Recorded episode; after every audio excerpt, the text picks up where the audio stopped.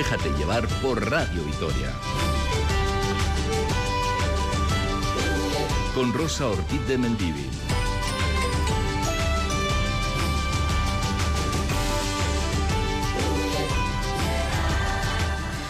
Egunon, muy buenos días, bienvenida, bienvenido a Déjate llevar el magazine del fin de semana de Radio Victoria, que hoy te va a acompañar hasta las 12 menos cuarto, porque a esa hora comienza la retransmisión del partido de las gloriosas, hoy juega contra el Valencia, una retransmisión a cargo de Rafa Ortego y su equipazo de deportes.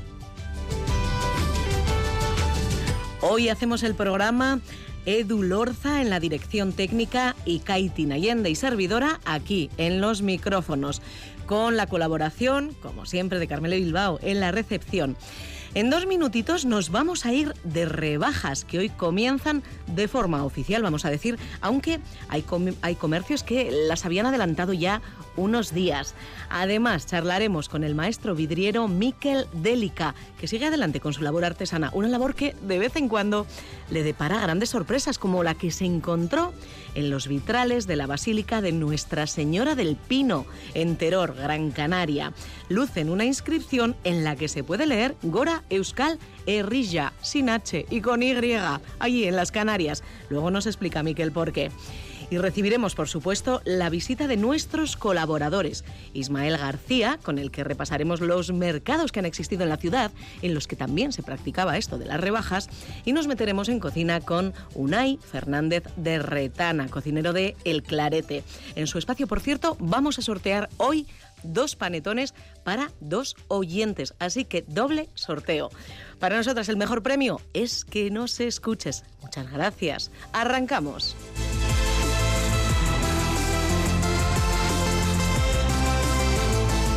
Por cierto, se me olvidaba dar las gracias también a Aitor Vinagret, actor de Gasteiz, que ayer bordó el papel del paje Ernesto. Y lo primero que hacemos este sábado, como es costumbre aquí en Déjate llevar, es repasar las imágenes más impactantes de la semana o las que más le han gustado a Rafa Gutiérrez Garitano, fotoperiodista del diario El Correo, Rafa Guti en redes sociales. Egunon, Rafa. Egunon. Eh, Taurte Berrión, tenemos que decir también, ¿eh? A ver. Sí, sí, sí, porque hace una semanita que no nos vemos y efectivamente hemos cambiado de año. Rafa, miramos a las imágenes de esta semana, hay mucho entre lo que elegir, porque anda que no pasan cosas en una semana y ya no te digo en la de Reyes y ya no te digo si hay un funeral de renombre, que no sé si quieres empezar por ahí. Pues sí, por ahí mismo, sí, la, la semana ha sido prolífica, sí, pues mira, ha habido una, efectivamente, un funeral eh, de un papa oficiado por otro papa, pues es algo histórico que probablemente no creo que volvamos a ver. Y bueno, en concreto hay una foto que en la que se ve el, pues el féretro de, Benedicto XVI eh, y justo detrás de él el, Papa Francisco echándose las manos a la cara, pues que me ha llamado la atención porque sí que transmite cierta, o sea, bastante pesadumbre, o sea, yo creo que hay, hay, hay sentimiento ahí, ¿no? Sí, mucha humanidad, ¿verdad? Fuera de la pompa, del boato, de la seriedad, de, de todo el ritual, se le ve a una persona. Sí, efectivamente, lo has clavado. Eh, parece ser que tienen una relación peculiar. Bueno, yo creo que, es imposible que estas dos personas no, tengan todo peculiar en su vida, ¿no? Pero es verdad que ellos tienen hasta una película de Sorrentino preciosa que se llama Los dos papas y yo recomiendo ver y se ve un poco ahí la, la, que, la relación tan, eh, que tenían especial en el sentido que ellos dos, yo creo que eran dos papas, pero a la vez eran muy diferentes. Entonces chocan a la vez que, bueno, yo creo que aprenden a apreciarse uno al otro y tal. Y bueno, yo creo que es, es una imagen muy interesante. A la fuerza se tiene que entender uno, ¿verdad? A veces. Seguimos hablando de altas personalidades porque, claro, ayer fue el Día de Reyes, Rafa, y la cabalgata hace dos días.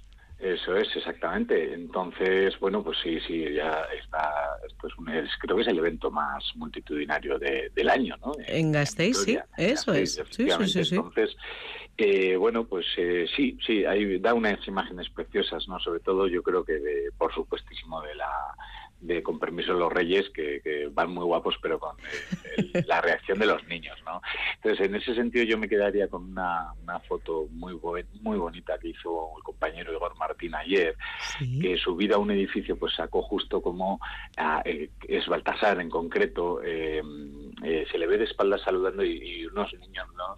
mirando hacia arriba que se les ve toda la cara desencajada de la ilusión que les hace. ¿no?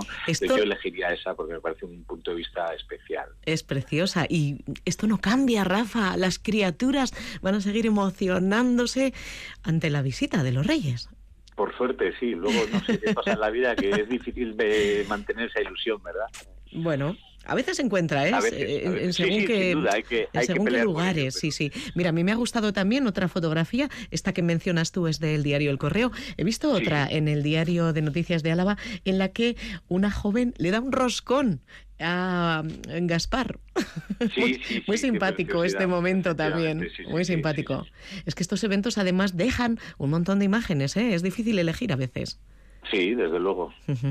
Rafa, vamos a hablar del tiempo. Por fin el frío ha llegado aquí, pero es que mm. hay quien lleva sufriéndolo pues unas semanas ya, ¿eh? Sí, sí, sí. Bueno, el temporal de, que ha azotado Estados Unidos y parte de Canadá, pues eh, eh, ha sido largo, pero también histórico, ¿no? Ha dejado decenas de muertos, hay que decir. Entonces, bueno, es mm. verdad, me, me topé con una imagen que me llamó mucho la atención, em, sacada en Búfalo, en Nueva York, en el estado de Nueva York. Y, bueno, está hecha por un vecino, un vecino desde su casa, estas casas eh, unifamiliares tan típicas de madera que tienen los estadounidenses, ¿no? que salen en todas las pelis. Y entonces, claro, se ve como la capa de nieve, el espesor que tiene, impresiona muchísimo, es, de más de dos metros. Es que cubre, cubre los coches, por ejemplo, totalmente. Cubre los coches al completo y, y hay que imaginarse como que nosotros salimos de nuestros portales y tenemos que excavar túneles para ir a, cualquier sitio, ¿no? Entonces, Eso me ha impresionado mucho. Mm. Si te atreves a salir, claro. Sí, tres sí, probablemente no hayan, no hayan salido mucho de casa durante estos días, seguramente. y luego, pues, pues también se ven algunas fotos sacadas desde el interior de las casas donde, pues, efectivamente hay un muro de, nieve y no pueden salir. Son fotos espectaculares. Qué tremendo, ¿eh? La fuerza de la naturaleza.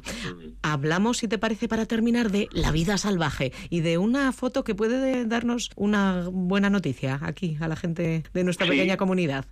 Pues sí, mira, hay una fotografía de, una cría de babuino aferrada pues, a, su, a, su, madre muerta que, la lleva una leoparda en la boca, ¿no?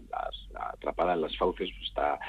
Y bueno, da un poco de pena desde nuestro punto de vista moral, pero es un poquito un una foto muy muy buena a nivel de, que transmite un poco lo que es la paradoja de la, de la naturaleza, ¿no? donde la vida y la muerte pues están tan siempre tan tan cerca eh, unas de otras, porque hay que tener en cuenta pues que ese mono muerto va a alimentar más crías de, leopardo, ¿no? entonces es, un, es un ciclo vital que nunca acaba y la foto que es magnífica está hecha por Igor Altuna, que es un paisano nuestro vasco y joder eh, es que opta al premio más prestigioso del mundo en fotografía de naturaleza. Eh, entonces, bueno, pues ojalá que gane. Eh, en cualquier caso, la foto se ha hecho viral y famosa a nivel mundial, ha tenido que ser una satisfacción tremenda ¿no? para él. Bueno, pues le deseamos toda la suerte del mundo a Igor Altuna. Y bueno, muchísimas gracias, Rafa, y que tengas un grandísimo año. ¿eh? Muchísimas gracias a ti, Rosa. Un saludo. Buen día, Agur. Vale, Agur, Agur.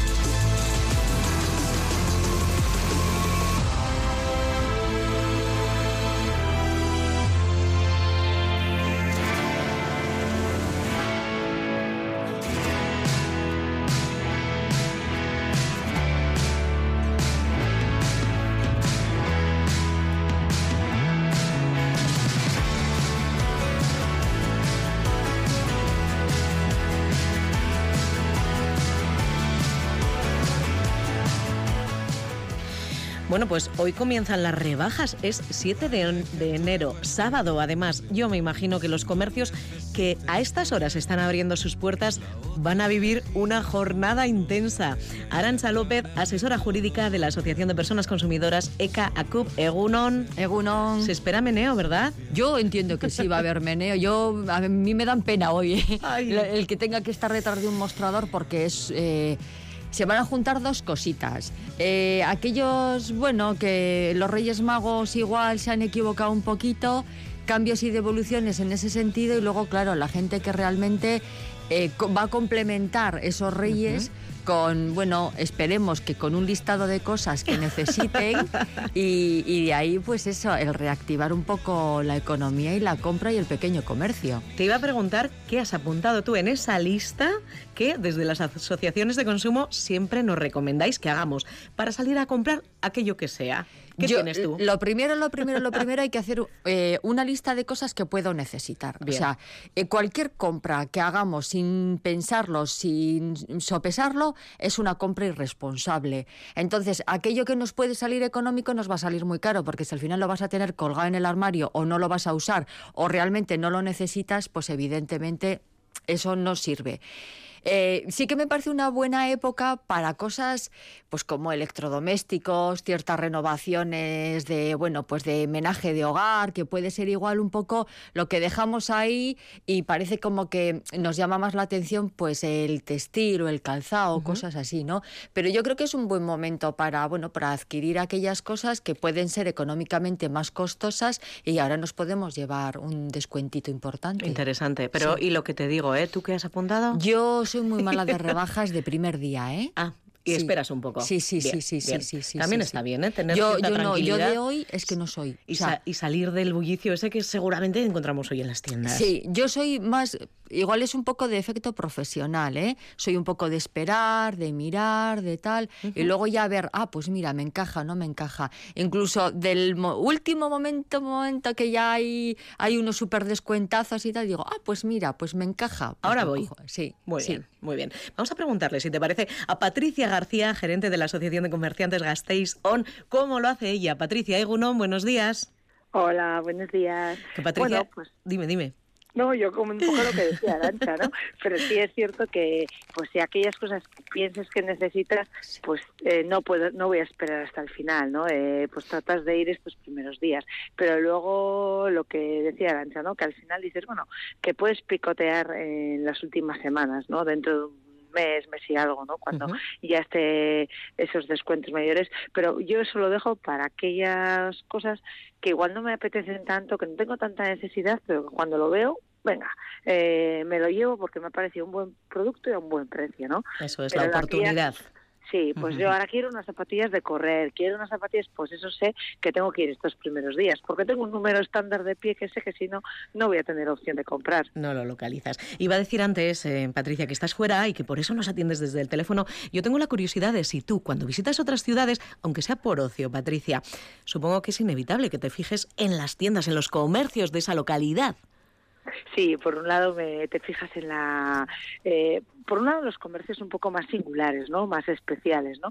Eh, por ejemplo, ayer a la noche me iba fijando en los carteles de rebajas, a ver si había rebajas, no había rebajas, eh, que podía haber. Y bueno, pues hoy estoy de viaje de vuelta, estaremos de viaje de vuelta, pero sí que eh, tenemos intención, la familia, de, de ir unas horicas a dar una vuelta por tiendas de locales. Hoy.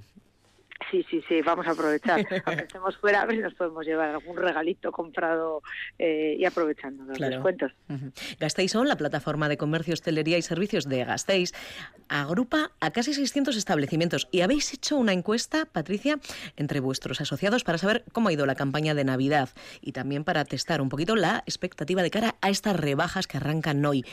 Se puede decir que hay optimismo en el sector, Patricia. Sí, sí, la verdad es que en ese sentido, además con una sonrisa lo puedo decir, porque además conforme vamos leyendo y declaraciones van muy en la línea, ¿no? Eh, hicimos una encuesta justo cuando pasó lo lenchero en vísperas de los Reyes eh, y la sensación eh, ha sido positiva. Eh, todos los datos nos dan unos pequeños porcentajes por encima del año pasado, eh, por lo tanto, bueno, pues eso anima mucho, ¿no? Es un año irregular, marzo, abril, vaya, eh, luego llega, bueno, octubre, septiembre, como digo yo, parecía que se acababa el mundo después de agosto, eh, y entonces, bueno, pues eso, un año de muchos vaivenes, ¿no? Y que la campaña de Navidad, los datos sean mejores que el año pasado, pues dan mucho ánimo. Y además la perspectiva de las rebajas, los comerciantes nos estaban diciendo lo mismo, que esperan unas rebajas algo mejores que eh, el año pasado, ¿no? Y eso, bueno, pues te da alas, te da ánimo, aparte de dejar unos dineritos en las cajas, que es importante pues para seguir invirtiendo en los negocios y que sigan abriendo las persianas, ¿no? La mayoría no ha realizado promociones previas a estas rebajas. Se mantienen fieles, ¿no? En eso a lo que venía siendo la temporada, digamos, oficial de rebajas y que arranca después del Día de Reyes. Y lo que sí han anunciado, o, su intención al menos era incrementar el porcentaje de descuentos de este primer día. Esto choca un poquito, Patricia, con lo que hacen las grandes mm, empresas eh, que han adelantado las rebajas, llevan tiempo con promociones, descuentos. Mm, ¿Por qué? ¿Por qué esta estrategia local va por este otro lado de pues, esperar? yo creo que es un tema también de cercanía con el consumidor, ¿no? de lealtad eh, a los consumidores, ¿no? Al final el pequeño comercio conoce con nombre y apellidos a muchos de sus clientes, ¿no? Y entonces eh, cuando hablas con el comerciante dice yo no puedo estar vendiendo un abrigo un 15 de diciembre y el día 20 pone rebajas, ¿no? Porque qué me va a decir el anterior eh, cliente, ¿no? Mm, es un poco la de eso, lealtad, ser eh, cierta rigurosidad, ¿no? Eh, realmente eh, si cuadran así las cuentas y funciona, pues se apuesta por ello, ¿no? Eso no quita que pueda haber algún corner, algún espacio con promociones, ¿no? Y además estamos en una ciudad en el que la ropa de invierno la vamos a poder alargar mucho tiempo, que aquí se compra, ahora tenemos una oportunidad de rebajas, o ha habido navidades, están las rebajas y hasta mayo vamos a poder seguir con ellas, ¿no? Entonces, eh, la campaña eh, de este invierno, es una época que hay que controlar dónde, eh, cuándo se hace la promoción cuando se hace ese descuento y lo que decías, pues para que nadie se lleve eh, disgustos, ¿no? Es decir, he comprado y, al día siguiente eh, que yo no lo esperaba, me he encontrado con un descuento que yo no he tenido oportunidad, ¿no? En ese sentido yo creo que ahí el comerciante trata de, pues eso, ser honesto, y bueno y, mirar también mirar por ambas partes no por una relación entre consumidor y, comerciante que prospere no con los años y que siga no que no sea una compra de un día. Cuidarle no eh, decías uno de los valores del comercio de cercanía. Sí. Mm, en cuanto a novedades algo reseñable en estas rebajas bueno, como ha dicho Arancha, hoy se espera un día importante, pues porque al final se juntarán las, las devoluciones con, con, el comienzo. Eh, las rebajas ya no son lo que eran, eso está claro, eh, pero la realidad es que se espera que estos tres o cuatro días eh, haya ventas, ¿no? quizás ahora pues más en las zonas centrales de la ciudad, pero luego, bueno, pues se irá extendiendo y todos los barrios también tienen su comercio y tienen, y va a haber oportunidades de descuentos y promociones. Y yo también pienso que hay que comprar de una manera reflexionada, racional y, y sobre todo porque porque así evitas muchas veces las devoluciones, que es un engorro, ¿no? Tener que volver, venga a devolver, que te pueden dar el dinero, pero muchas veces te van a dar un ticket, con ese ticket eh, me lo guardo, ¿no? A mí me parece que si lo piensas antes de comprar, pues es eh, más posibilidades de, triunfar, ¿no? O de que la compra sea adecuada, ¿no? Asiente Arancha, ¿verdad? Sí, sí, sí, es que claro. la reflexión sobre la compra es lo que dice Patricia, no solo beneficia al consumidor, sino también al comerciante, porque, bueno, al final es lo que comentaba ella, eh, si no estás satisfecha porque no satisfecho porque no lo, no lo has comprado por comprar, al final siempre terminas volviendo, hay una devolución. Luego, si eh, se emite un vale, pues porque la política comercial que tiene ese establecimiento no es de devolución de dinero, el vale termina dando vueltas, igual luego eh, no lo puedes utilizar en un momento determinado porque el comerciante puede establecer limitaciones para cuando expide el vale puede establecer ciertas limitaciones, entonces es un poco un papel que, que, que da vueltas en la cartera sin ton ni son, ¿no? Y claro, luego con un riesgo que yo creo que también hay que tener en cuenta y es que depende del establecimiento que te emita ese valejo, imaginemos que por cualquier circunstancia cierra sus puertas y tú te quedas con un vale que no has podido utilizar. Entonces, bueno, yo creo que que hay que en todo momento reflexionar y ver realmente qué es lo que me estoy comprando. Llevarlo pensado de antemano. Patricia, por cierto, estas ya son las primeras rebajas en las que sí o sí todos los establecimientos tienen que emitir el Ticket Buy. Mm, en este sentido, ¿qué, os ha llegado a la asociación? ¿Había mm, cierta inquietud o está todo el mundo ya lo ha asumido, lo, evidentemente lo han puesto en práctica? ¿Estaba generando algún problema? No, nosotros tranquilidad. Eh, como os decíamos, cuando en abril, así que empezamos a principios de año a trabajar el ticket buy con los comerciantes, pensábamos que iba a haber mucho más eh, afección, ¿no? Y que y más negatividad y más actitud, mm, pues bueno, un poco de, hombre, al final es una obligación nueva, nadie le apetece cuando además estás en momentos un poco convulsos, ¿no? De introducir cambios, pero la realidad es que, pues salvo aquellos comerciantes que podían estar en las puertas de la jubilación y que eso se subsanó en el mes de octubre cuando Diputación les eximió de, del ticket buy, el resto del comercio lo ha asumido, bueno, una obligación que si no era este año iba a venir el año que vino el siguiente eh, y no hemos encontrado eh, complicaciones en la puesta de marcha. Sí que es cierto que aún hay comercios que eh, aún no lo tienen puesto y nos vamos a encontrar con que, bueno, pues que los proveedores, pues como todos lo dejamos para el final, pues también los proveedores en algunos casos no lo han dado ¿no? no han dado, pero no hay ningún problema. Y yo lo que sí que quiero aprovechar cuando me preguntas o me dices por el ticket buy es que cuando nos, nosotros como consumidores, cuando nos den el ticket, aquellos que no tengan ticket buy, en muchos casos es porque van a ser comercios que no son de Vitoria, que tributan y pagan sus impuestos fuera de la ciudad, ¿no? Entonces, cuando hablamos de hagamos economía, movamos nuestra economía, eh, compremos en local, ahora lo tenemos muy fácil, ¿no? Eh, porque el ticket buy nos señala quiénes están pagando sus impuestos en la ciudad y quiénes en principio no lo están pagando, ¿no? Entonces, porque claro, esto es una obligación solo para aquellos que están tributando en, en Álava, ¿no?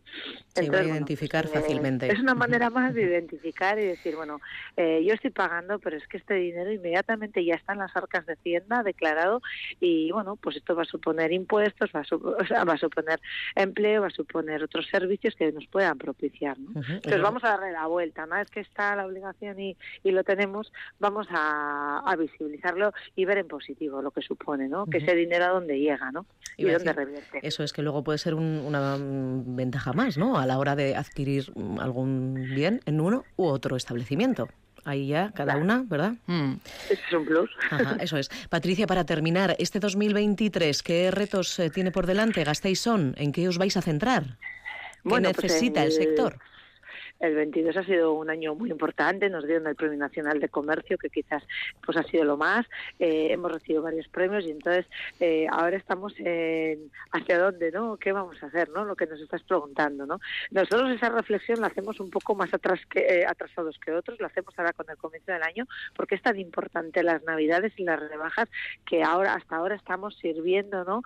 al cierre de campaña. Por lo tanto, ahora ahora es cuando abrimos ese periodo de reflexión. Pero está claro que el acompañamiento, seguimos con la digitalización, pero de repente ha cobrado importancia eh, todo lo relacionado con el medio ambiente y la sostenibilidad. Por lo tanto, estoy seguro que desarrollaremos proyectos en esa línea y, bueno, pues, dinamización, promoción y un poco acompañamiento ¿no? en el día a día, eh, a ver si no es tan convulso como los años anteriores y se estabiliza un poco el año. Bueno, ojalá, estamos aquí poniendo una cara un poco de ojalá, pero No, no, acabamos de creérnoslo. Patricia García, gerente de Gasteizón, muchísimas gracias y bueno, quedamos a la expectativa ¿eh? de conocer todos esos proyectos de los que nos dais siempre buena cuenta. Iremos viendo, iremos viendo. Muchas gracias a vosotros. Buen día, Patricia. Buen día. Arancha, em, hablábamos de, has mencionado tú además, ¿no? El vale que te pueden dar si devuelves un artículo. Eh, hay que recordar que las garantías en periodo de rebaja son las mismas que el resto del año. Se rebajan solo los precios. Efectivamente. A ver, la calidad de los, de los productos tiene que ser la misma en rebajas que fuera de rebajas, porque si no estaríamos vendiendo productos que tendrían que ir a otras eh, a otros rincones. serían a liquidaciones o serían saldos o sería lo que fuera, pero no rebajas. La rebaja, eh, como hemos comentado, el producto tiene la misma calidad que lo vendido fuera de rebajas. Eh, y, sin embargo, los derechos son exactamente los mismos. Es decir, si nosotros nos tenemos, nos adquirimos un bien que lleva una garantía aparejada, eh, el periodo de garantía es el mismo dentro y fuera de las rebajas. En el 2022 entró el nuevo periodo de garantías que se amplió de dos a tres años para productos nuevos y por lo tanto estaríamos, pues eso, en una garantía de tres años, aunque el producto sea algo más económico porque, por la aplicación de la rebaja. Vale, eso es importante recordarlo, ¿eh? que eh, sigue siendo la misma protección en cuanto a los bienes adquiridos. Eso es, los derechos son los mismos. El tener en cuenta de que al hilo de lo que comentaba Patricia, de lo del tema del ticket buy, lo importante en nuestro caso eh, es el ticket, es la factura, es el resguardo de compra, porque si a posteriori tenemos cualquier tipo de problema, sea el que sea, o incluso queremos optar a la devolución del producto sin causa justificada en aquellos casos en los que el comercio nos lo permita o la normativa también no la aplicación de la normativa nos dé esa posibilidad sin eso no lo podemos hacer, ¿eh? porque no es la primera vez que en la asociación hemos recibido consultas de gente que, pues que yo me he comprado concretamente no hace mucho unos zapatos en este establecimiento me ha pasado esto, hace 20 días que los he comprado y el establecimiento no me los quiere recoger. Digo, ya, pero es que usted se tiene que dar cuenta de que el ticket marca la relación contractual que hay entre el consumidor y la empresa. Hay que leer. lo que te indican y preguntar siempre. Eso es, a ver, efectivamente hay que preguntar siempre. Arancha, vamos a irnos a la calle, si te parece, porque tenemos a Kaiti Allende, nuestra compañera, en eh, una de las zonas comerciales de Gasteiz. Kaiti Nego, ¿no, compañera? ¿Dónde estás? No, pues estoy en la calle General Álava y bueno, estamos viendo bastante movimiento. Eso lo digo yo, pues desde fuera, pero claro, vamos a, vamos a saber si de verdad lo que yo estoy apreciando es así o ha habido movimientos eh, mejores eh, en otras épocas, ¿verdad? Estoy con Arancha de la tienda Extreme. Caixo, Egunon Arancha. Egunon, Sormodus. Osondo, taseu? Osondo, eh? Bai. Osik. Oh, oh, bye, bye, bye. Eso es importante, es importante. ¿A qué hora has venido a trabajar, Arancha? Bueno, pues hoy hemos, eh, hemos entrado en los comercios a las 9 de la mañana, sí, para terminar de ultimar los detalles que faltaban por, por colocar y demás, y, y ya para tener rápidamente las puertas abiertas de cara a entrada a la gente. La respuesta está siendo muy buena y bastante ambiente y estamos contentos. La campaña de Navidad ha sido buena y esperamos que la de rebaja supere a la del año pasado. Eso es lo que te iba a preguntar, a ver qué tal, ya no solo la campaña navideña, que ahí sabemos que hay que ir a tope, ¿verdad? Y bueno, después de estos años que hemos eh, pasado, eh, en general, el, mes de diciembre y luego ya, pues todo el año en general, ¿qué tal ha ido? O sea, ¿qué habéis tenido? ¿Mucha goravera? ¿Cómo ha estado? No, el, el año ha sido bueno. Ha sido bueno, la verdad, que pese a toda la comunicación que ha ido en contra, ha sido bueno. Entonces no nos quejamos. Hemos ido con mucha cautela, pero, pero bien. La clientela ha respondido. Em, lo bonito sería que hubiera más competencia entre el comercio, más comercio, más oferta y que el ciudadano de Vitoria aprecie el comercio local.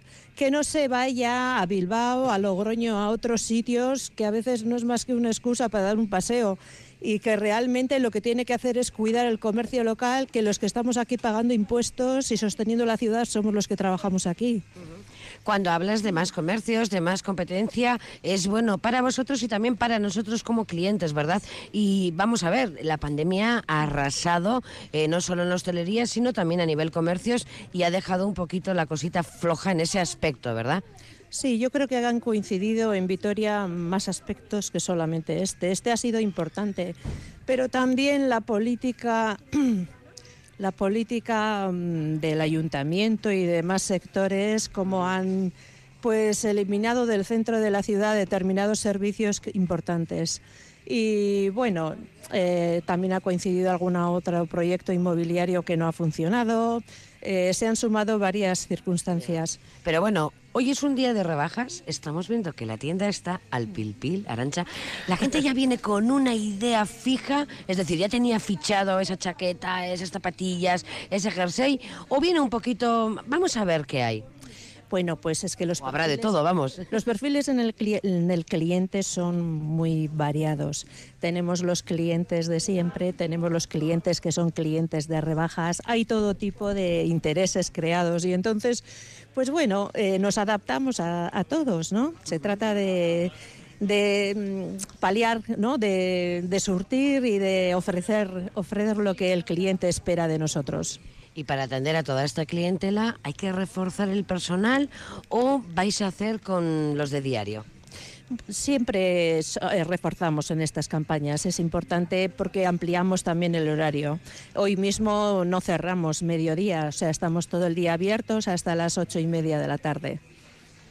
Eso es eh, que tenéis que coger una marretaco potente, una maiketaco fuerte y hacerle frente con una sonrisa, porque claro, ya puedes estar como estés, que aquí, ¿verdad? Que el mostrador es lo que requiere también y luego asesorar a los clientes y clientas. Eso es, eso es, con mucho gusto. La verdad es que bueno, nos dedicamos a esto desde hace muchos años y, nos, disfrutamos con el cliente. Es así es. Y bueno, y de cara a estas compras que siempre se hacen eh, online, hace poquito también se hizo una campaña para los jóvenes, para que vieran que aquí mismo, como tú bien has dicho ahora mismo en esta entrevista, en Gasteiz, sin movernos de aquí, tenemos de todo al alcance de un clic, es decir, no, al alcance de un paso totalmente. Es más, estoy segura de que si yo vengo aquí ahora a pedirte algo, a pedirte, quiero decir, a comprar algo, y no lo tienes, seguro que me lo localizas en poco tiempo.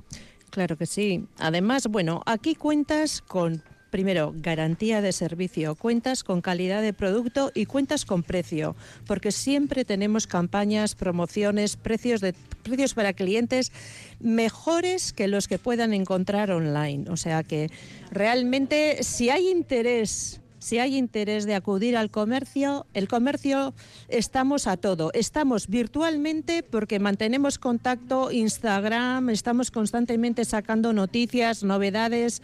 Eh, la página web la estamos restaurando, pero llevamos con página web, tienda online desde hace años. Entonces, mm, realmente, si, si tú quieres encontrarnos, nos encuentras. Si quieres mantener contacto con nosotros, lo puedes mantener virtualmente o en tienda física, como quieras. Bueno, y como dais muy buen asesoramiento, yo voy a aprovechar esta ocasión que, estos minutitos que me estás dejando, porque claro, ya sé que tienes mucho trabajo y tienes que continuar con, con la preparación de todas estas rebajas que hoy se inauguran y que hoy comienzan. A ver, ¿cuál es la tendencia? ¿Qué es lo que no nos puede faltar? O que si queremos estar a la moda, deberíamos de comprarlo hoy o bueno, a partir de hoy que son rebajas. Bueno, pues si eres una persona joven y quieres entrar en Extreme, tienes de todo. O sea, tienes desde las parcas de entretiempo, parcas para más frío, menos 10 grados centígrados, lo que te interese, gorros de lana, jerseys de punto, complementos, tienes bolsos, mochilas de última tendencia, fall raven, tejidos impermeabilizados, técnicos, tienes accesorios para regalar, desde timbres para la bicicleta hasta lo que te puedas imaginar. Yo qué sé, lo que, lo que quieras. Calcetines también. Calzado, calcetines, cinturones, gorras, elige tú mismo. Arancha, es que ricasco benetan. Eh, suri, suri. Y nada, pues que vendas muchísimo, que es de lo que se trata, que las rebajas están para eso, porque tú contenta y nosotras contentas porque nos llevamos, nos llevamos el chollo del día. Pues así es, y, muchísimas gracias por todo y feliz año a todo Vitoria, que sea el 2023 un año estupendo para todos, que mejore eh, que mejore al 2022 en creces. Un abrazo muy fuerte. Fuerte Berrión, ¿dónde están, Agur? Es que ricasco, Arancha, muchas gracias, Kaitin. Mm, yo no sé, échale un ojo a esa parca de menos 10 grados que tú, querida, cuando te toca la calle tienes que abrigarte bien, ¿eh? Sí, sí, sí, sí, es verdad. Hazme, el favor. Es que ricasco, es que Ricasco. Bye. Eh, bueno, mm, lo decía Arancha del comercio extreme ahí en la calle General Álava. Ah, tenemos ellos, ¿eh? tienen garantía de servicio, calidad de producto y buenos precios. Mm, sin embargo, lo que eh, ha comentado y antes mencionábamos, Arancha, hay gente que se marcha fuera a comprar porque dice, no encuentro un Gasteiz. Sí, sí que es verdad que eh, estos dos últimos años eh, Vitoria Gasteiz ha perdido algo de comercio. comentábamos antes a micrófono cerrado que habíamos perdido un poco la alegría de las calles porque el comercio, las luces, el comercio siempre anima a, las calles, a la gente y en este caso sí que Vitoria ha tenido una temporadilla de pérdida de comercio. Esperemos que vaya recuperando poco a poco esa pérdida y evidentemente eh, tanto la gente de fuera que pueda venir como los que estamos aquí somos los que tenemos que levantar un poco esto. Y bueno, pues igual en vez de dar media vuelta, damos una vuelta entera y encontramos en Gasteiz lo que, lo que estábamos buscando, sin necesidad de tener que salir a otros puntos, porque bueno, pues al final lo que nos interesa es nuestra propia economía, ¿no? Y lo local es lo, lo primero que entiendo yo que habría que levantar, es, eso es así. Pero bueno. comercio es vida, me acuerdo de una campaña de hace unos años, de, creo que era de gobierno vasco, y es que es literal. Y lo que apuntas tú es también cosa nuestra. O sea, los comerciantes hacen su esfuerzo, son profesionales, se lo curran. Eh. Eso es, pero si nosotros como consumidores no ponemos nuestro granito de arena, está claro que el consumidor, o sea, el que el comerciante no puede con todo. Han tenido épocas de alquileres eh, eh, sumamente altos, bueno, pues hay, al final el producto que venden tiene que dar para muchas cosas y evidentemente todos tenemos que poner nuestro granito de arena para que esto resurja de nuevo y llamar nosotros a la gente de fuera que venga a comprar a Vitoria y que los que estamos aquí no nos marchemos a otro punto a comprar algo que seguramente podríamos tenerlo aquí. Lo apuntaba también a Arancha desde Stream. Eh, para terminar, ¿Cuál es la queja que más os llega, la, la, principal, a la asociación después de las rebajas? A ver si podemos evitarla. Vamos a pues bueno, a ver, en el caso de los electrodomésticos y, y, electrónica, sobre todo cuestiones de garantías. Eh, en cuanto a textil, etcétera, etcétera, es más eh, mm, cuestiones de los vales que hemos comentado antes. ¿Por qué? Porque bien no nos han informado correctamente o bien nosotros no hemos preguntado y, eh, claro, esta eh, cuestión que tenemos metida en la cabeza, que nos han metido determinados, em, a ver, determinadas eh, cadenas de que nos devuelven el dinero sí porque sí, no es un derecho del consumidor, ¿vale? La normativa no indica que yo tengo derecho porque a mí me da la gana a que me devuelvan el dinero. Yo solo tengo derecho a que me devuelvan el dinero cuando el producto es defectuoso. Entonces, eh, si yo llego, imaginemos que yo me he comprado una parca o un pantalón o lo que sea, y cuando llego a casa resulta de que no me hace gracia, tal, y la política comercial del establecimiento no es la devolución de los importes, yo no le puedo exigir al, al, comercio que me devuelva el dinero. ¿Por qué? Pues porque no es un derecho legal que yo tengo. Otra cuestión es lo que estamos hablando, mm, de que el producto sea defectuoso, de que no tenga reparación, de que no tenga sustitución. En ese caso, la resolución del contrato y devolución del dinero. Salvo en una cuestión. Si ustedes, por ejemplo, compran online, ahí tenemos 14 días para desistir de la compra. En cualquier Siempre, caso. En cualquier caso, cualquier producto, 14 días. Entonces, en esos 14 días supone que yo no tengo que alegar nada y a mí me devolverían el importe que yo eh, he abonado por ese producto. Solo en compras online. Solo en compras online, 14 días. Y tener en cuenta, eso sí, leer la letra pequeña para ver quién corre con los gastos de devolución. Porque hay muchas empresas que se están viendo, están teniendo muchas pérdidas por la enorme devolución que están sufriendo sin causa justificada. ¿Qué supone eso? Bueno, pues que al final le están imponiendo los gastos de devolución al cliente. Entonces. Es una manera de frenar esas devoluciones efectivamente. Eh, sin, sin, sin argumentos. Esas son mm, en escalonadas las tres consultas más normales. Tema de garantías de los electrodomésticos y luego ya el tema de las devoluciones, tanto físicas como en compras online. Bueno, pues para evitar estos problemas, lo apuntaba Arancha López, asesora jurídica de la Asociación de Personas Consumidoras ECACUP, leerse bien el ticket y preguntar en los establecimientos que eh, eh, en esa garantía de servicio que nos dan los profesionales de los comercios viene incluida, ¿eh? Y sin coste. Sí. Arancha, muchísimas gracias. Gracias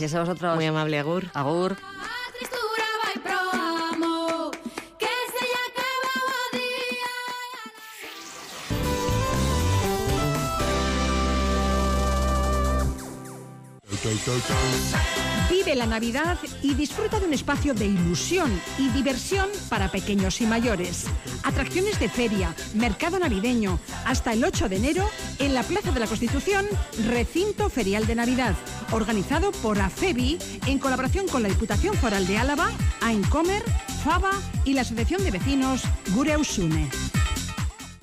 Alavesistas, el sábado 7 de enero tenéis la primera cita del año con el equipo en Mendizorroza. Deportivo Alavés, Burgos Club de Fútbol, a las 9 de la noche. Acércate al campo y anima al glorioso. Entradas disponibles en nuestros puntos de venta habituales. Guasen Glorioso. De la mano de EITB. El 28 de mayo es día de elecciones. Si resides en España y eres nacional de otro Estado de la Unión Europea o de un país que haya suscrito acuerdo de reciprocidad, puedes votar en las elecciones locales. Para ello debes figurar en el padrón municipal y manifestar la voluntad de votar. Consulta en tu ayuntamiento y sigue las instrucciones enviadas por la Oficina del Censo Electoral. Encontrarás toda la información en el 900-343-232. Ministerio del Interior. Gobierno de España.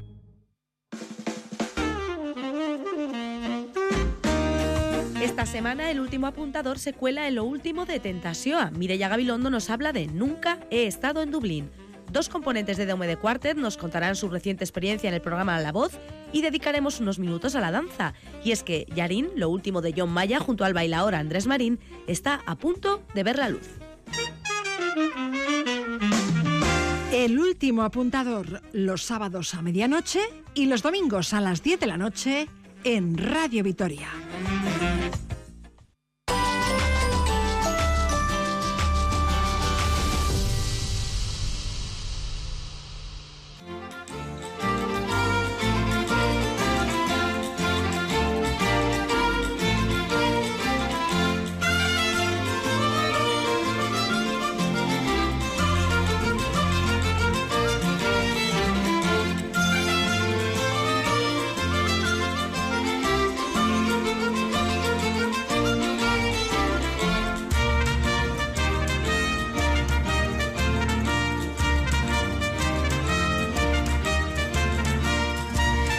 10 y 46 minutos de la mañana, 14 para las 11 y seguimos con esos 7 grados en Gasteiz. No sé si llueve en estos momentos, Ismael. Pues eh, cuando yo venía no llovía, un poco chispeaba quizá. Va a llover un poquito hoy, ¿eh? Hoy en día en el que nuestras protagonistas están siendo las rebajas. Y por eso le hemos propuesto a Ismael García Gómez, arqueólogo y doctor en historia medieval, pues que nos hable de los orígenes de esta práctica las rebajas en la historia de nuestra ciudad, pero resulta que al investigar sobre el tema ha encontrado, nos anuncia un hecho curioso que seguro nos va a interesar más, Egunon, sí, Ismael. Sí, yo creo que sí, pues sí, Rosa Egunon. Pues nada, pues ya sabes, o sea, empecé a buscar con las rebajas y tal, no es que encontrase tanto, debo decir que no hay tanta noticia en prensa, ni siquiera de los 60, de los 50, no era una cosa que se hablaba mucho, salvo cuando había una liquidación o ese tipo de cosas, así que fue, fui variando un poco de tema en mi investigación, tiendas, mercado y llegué al mercado de abastos, ¿no? Y de, de, Vitoria. Y entonces eh, llega una noticia que me pareció curiosísima, eh, pintoresca, digamos, aunque un tanto catastrófica, porque se trata de, de, un accidente bastante grave que hubo en la primera plaza de abastos que, que, tuvo en Vitoria, que fue una plaza que se construyó allá por finales del siglo XIX, en el año 1887. Fíjate si, si ha llovido desde entonces. Y, y bueno, aquella era una época en la que se compraba bastante distinto a que compramos hoy. Eso es. Em, Fíjate que, perdona que te apunte, nos despedíamos de Arancha y ha dicho una cosa muy interesante. Claro, hablamos ahora de rebajas, nos vienen a la cabeza los textiles, eh, rebajas de ropa. ¿Qué pasaba antes y hace no tanto? Que la ropa se hacía en casa, las mamás, las mamás cosían, tejían. Entonces no había ni tanto comercio ni tantas tiendas de ropa, por ejemplo. Por ejemplo, y el comercio estaba muy integrado en el vecindario también. Hay que pensar que Vitoria tenía muy pocos vecinos, era una cosa como muy de barrio. Y vamos a ver esta noticia que si de algo tiene de pintoresco es que nos comunica esa, ese ambiente de barrio, de casi de pueblo que se vivía en la, en la Vitoria, en la Vitoria de entonces. Claro, eh, tiendas como negocios al por menor repartidos por las calles del casco viejo, por supuesto que era la parte más grande de, la Vitoria, estamos remontándonos al siglo XIX, pues tiendas había pocas. Lo que más se lo que a donde más iba la gente era la plaza de abastos. Sobre todo uno de los, los productos que más preocupaban a la gente tenían que ver con la alimentación y, con el día a día, ¿no? Con necesidades básicas. Exactamente. Entonces la plaza de abastos jugaba un, un papel fundamental. Y, curiosamente, la primera plaza de abastos que, que, tuvo Vitoria, que mucha gente igual ha visto fotos de esa otra que hubo en lo que hoy día es la Plaza de los Fueros, que hubo también una plaza de abastos bastante mm, importante, con una estructura metálica. Hablas de las dimensiones, sí, que también que se construyó eh, a finales del siglo XIX. Pues todavía más antigua hubo otra que duró muy poquito tiempo, eh, casi prácticamente unos 10 años. Que fue la primera? La primera, primera. En el año 1887 se construyó en la a final de la calle Correría, calle Correría con Cantón de las Carnicerías. Ahí no cabe mucha plaza de abastos. Poco, poco, poco, pero ya te digo que tampoco Vitoria igual no necesitaba una gran plaza de abastos. Las dimensiones eran otras. Y además el espacio lo compartía con el matadero de entonces que estaba justo también ese, en ese rinconcito ya desde, ya desde el siglo XVI, desde mucho tiempo antes. Pues ahí le buscaron acomodo y resulta que unas, que unas navidades, tal como los que acabamos de vivir, eh, estamos hablando del año 1887, la nevada que debió caer en Vitoria fue, debió ser espantosa. Y entonces esos días, bueno, pues eh, no es que pasase nada en especial, eh, pero nos dice, mira, aquí hemos he acudido a, la prensa de la época, al periódico de entonces, que era el Anunciador Vitoriano. El Anunciador Vitoriano, el, el, martes día 27, era 27. 27 de diciembre de 1887. Exacto, dice textualmente, las cinco y media de la tarde serían aproximadamente cuando un estrepitoso ruido, seguido del crujir de maderas, alarmó grandemente a los vecinos de las inmediaciones del matadero, que a los gritos de socorro que de dentro eh, del nuevo mercado de la correría salían, penetraron, penetraron en él con luces para enterarse de, qué, de la causa y prestar sus auxilios a los que tan desesperadamente la pedían. Se había caído la mitad del edificio. Eso es. Se había caído la mitad del edificio en, encima de la gente. A consecuencia de la nevada. Porque el edificio era nuevo y ah. dice la noticia un poco más adelante que la argamasa de las piedras se debió reblandecer por causa del agua y de la nieve acumulada en los patios traseros que había. Entonces eso debió hacer que afectara la estabilidad del propio muro y el muro en un, el muro en un momento dado pues, pues eh, se vino abajo. Y, ¿Tuvo consecuencias esto? Claro, claro, por supuesto, y bastante graves. Dice, dice la noticia, por me parece súper pintoresco como, como lo cuentan. Dice, eh, falló dicho muro cayendo sobre, las, sobre la cubierta de los puestos de las fresqueras. Las fresqueras eran las mujeres que atendían aquellos puestos, que eran todas, la mayor parte de la gente que, de las, de las trabajadoras de, de, la Plaza de Abastos eran, eran, mujeres. ¿Pero qué vendían eh, pues, en el puesto? productos diversos, pero fundamentalmente pescado, carne, etcétera, ¿Y se les llamaba las fresqueras? Las fresqueras. Dice, tres de estas se encontraban debajo, debajo del muro que se cayó, más dos niñas que habían ido a comprar en aquella malada hora eh, precisamente. Dos de las desgraciadas vendedoras, y aquí me parece súper curioso, la Trinidad y la Feliciana. Ni siquiera dicen los apellidos, cuídate, así que fíjate, un periódico que no dice los apellidos de estas mujeres, que, que sí que los conocemos, luego he investigado y la Trinidad es la eh, Trinidad Lanz y la Feliciana era Feliciana Martínez de la Pera, ¿no?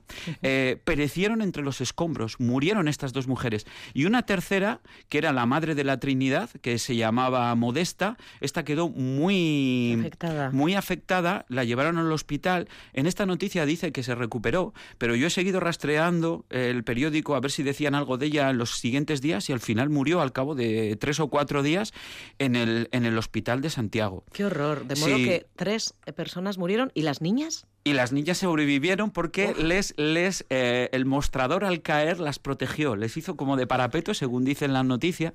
Vinieron los bomberos de entonces, llamados por las campanas de Santa María. Eh, y entonces, eh, y también vinieron de los cuarteles militares a retirar piedras a ayudar. Y, bueno, consiguieron, digamos, eh, librar un poco aquel espacio, el estropicio, vamos a decir, y habla la noticia que, que un tal Marcelino Ríos pues se destacó como, como gran rescatador de, de, las supervivientes, de las niñas, porque la verdad es que hubo que excavar para, para, para sacar, rescatar a las niñas de debajo de, todos los escombros.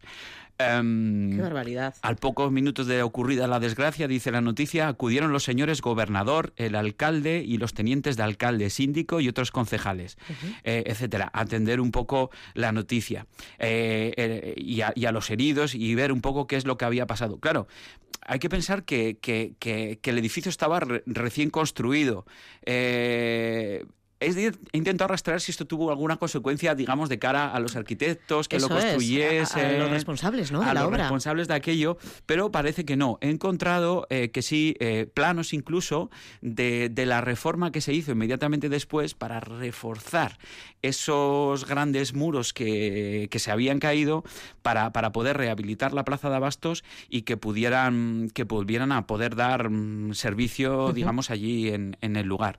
Pero, pero fíjate, Eh, el tema de las plazas de abastos aquí en Vitoria, la Vertil y el mercado es un tema que, que, bueno, hace ya un par de años he tratado algunas veces en, en, nuestra sección, lo hemos tratado unas veces, pero... Porque da para mucho. Da, da muchísimo juego porque te proporciona siempre una fotografía, aunque sea detrás de un episodio, digamos, catastrófico como, como este caso, puedes leer un poco detrás de las noticias, lo que comentábamos de que, de que a estas mujeres se les, se les llamase ya por su diminutivo. La Trini, eh, la Modesta, la Feliciana. un poquito el tipo de sociedad. Nos da una idea de cómo eran estas tiendas, ¿no? Que eran unas tiendas absolutamente de barrio donde las, las tenderas prácticamente eran, bueno, eran convecinas y, y era gente que seguramente no haría, no, no hacía falta prácticamente ni, no hacía falta de hecho prácticamente anuncios porque la gente se enteraba eh, de viva voz de cuándo habían llegado el nuevo producto, cuando había nuevas cosas a la venta y, y cuando había que acercarse a la plaza de abastos, ¿no? Pasaba de casa en casa la información.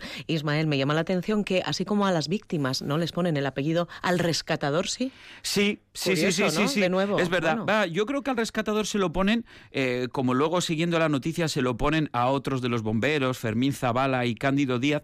Yo creo que se lo ponen porque probablemente eran personas que no eran de Vitoria, probablemente eran retenes, gente especializada que igual eran de otras eh, localidades alavesas o igual incluso de fuera, era gente igual más titulada y yo creo que eran gente no tan conocida localmente. No creo que aquí fuese una cuestión de que a las mujeres se les tratase así o a los hombres se les tratase de otro modo, más que más en este caso particular tiene que ver con, con que eran gente de fuera o más gente de, del barrio. ¿Y ellas conocidas por su nombre? Absolutamente, ¿eh?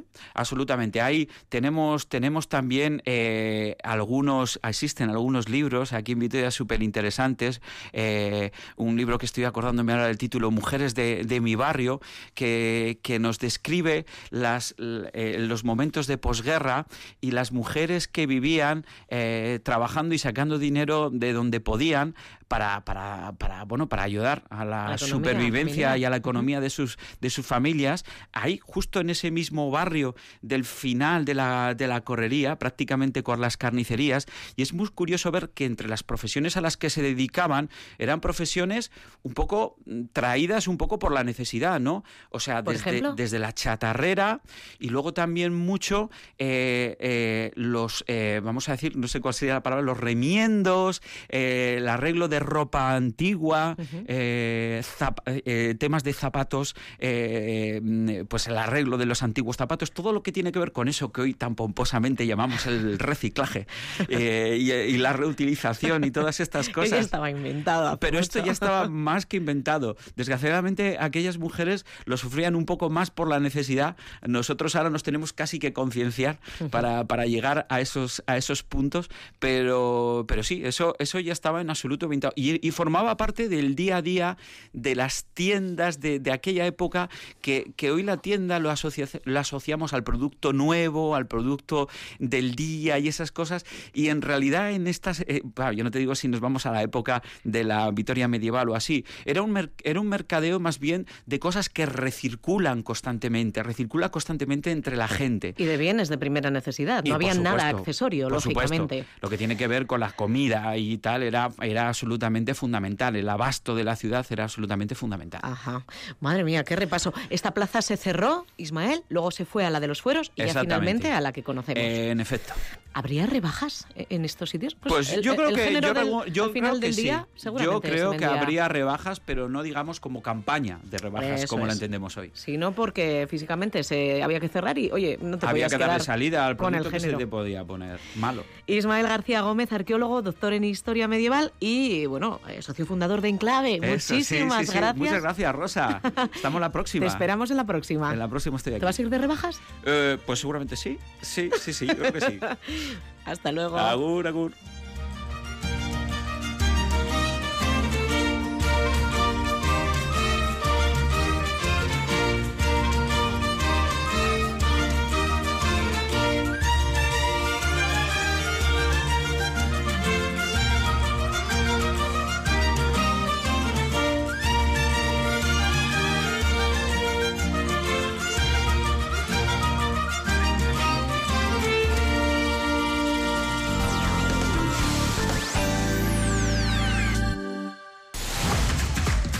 Gloriosas en juego. Deportivo Alavés Valencia. Año nuevo y mismo objetivo, el de seguir peleando para lograr la salvación. En juego tres puntos vitales para seguir escalando en la tabla. Este sábado desde las 12 menos cuarto del mediodía en Radio Vitoria. 3, 2, 1, ya. Vuelve la emoción. ¿Quieres corrilla? Pues gánatela. Vuelve la aventura. ¡Vamos, vamos! Vuelve la Conquistmanía. Eh, no sabes dónde te has metido tú. El Conquistador del Caribe. Este lunes por la noche, estreno en ETV2.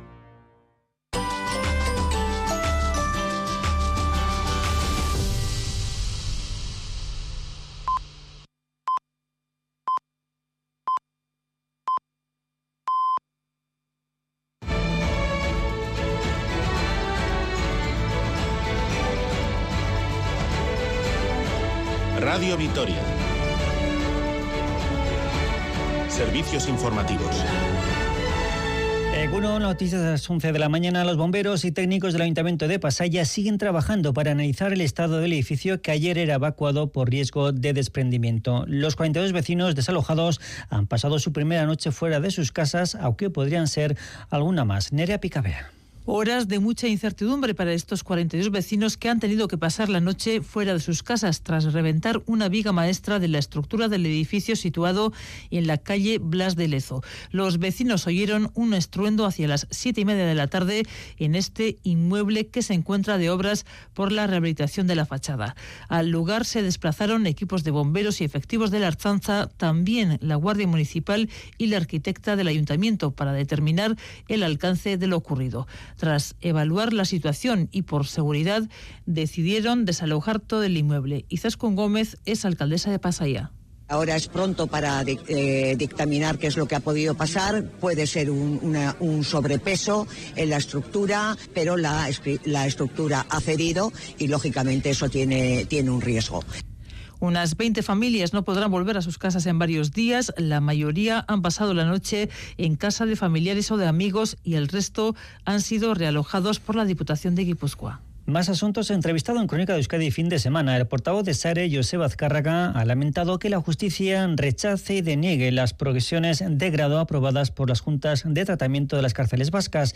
Asegura que parte de la justicia española se ha convertido en un arma jurídica de la extrema derecha política. Afirma que un 64% de los pesos de ETA, unos 110, podrían ser acreedores de semilibertad o libertad condicional. De ellos, el gobierno vasco ha aprobado únicamente 34, por lo lo que considera que hay margen. Azcárraga cree que son las juntas de tratamiento las que deberían tomar esas decisiones. Esta tarde, Sare ha convocado una manifestación en Bilbao a partir de las 5 de la tarde una parte muy importante de la justicia en general se convierte en una especie de, arma jurídica de la extrema derecha política, ¿no?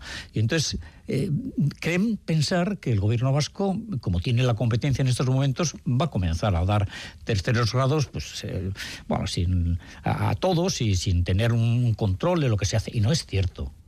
El mundo mira con preocupación la evolución de la COVID en China, pese a que en los últimos días varios países de la Unión Europea han tomado medidas con los pasajeros provenientes de este gigante asiático tras el punto final de la política cero de COVID.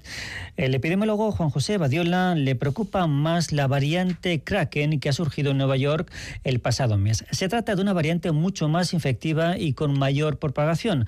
Además, lamenta que se haya perdido el miedo al coronavirus, sobre todo en el margen de edad entre los 60 y los 80 años. Esto sí que me parece preocupante, porque en este momento, eh, por ejemplo, en la población mayor de 60 años, así como los mayores de 80 años, que hay un porcentaje muy elevado de vacunación que supera el 90%, pero en cambio, entre, mm, las personas cuya edad está entre 60 y 70, están por debajo del 50%. Esa es una cuestión que a mí me parece muy preocupante. Yo creo que estas personas deben ser conscientes de que deben vacunarse con la cuarta dosis. Y Estados Unidos ya tiene presidente de su Cámara de Representantes. The gentleman from the great state of California and the next speaker of the 118th Congress, Kevin McCarthy.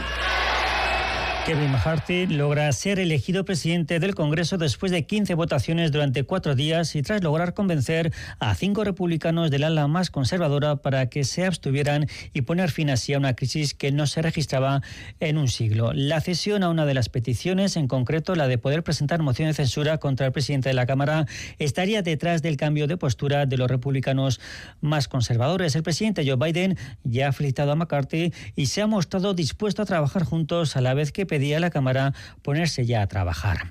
Y hasta ahora se pide mucha precaución por las fuertes rachas de viento que siguen soplando a esta hora con aviso amarillo, recordamos, hasta este mediodía. Esta noche se han registrado rachas de hasta 126 kilómetros hora en Punta Galea o 122 kilómetros hora en la Arboleda.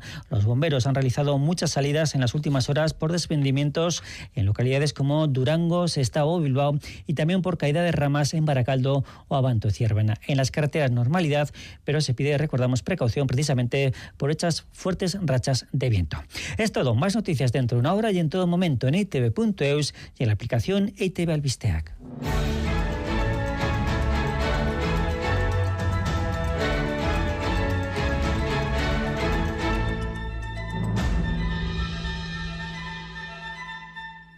Goizeko amaikak ta bos minutu dira ona hemen Radio Vitoria.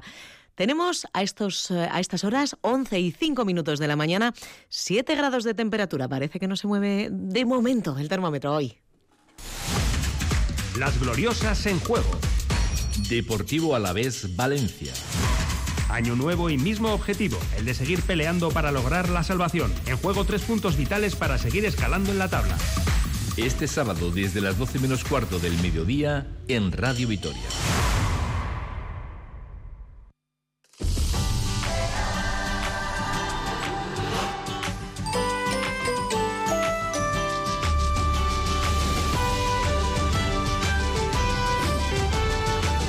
Déjate llevar por Radio Vitoria. Con Rosa Ortiz de Mendivi.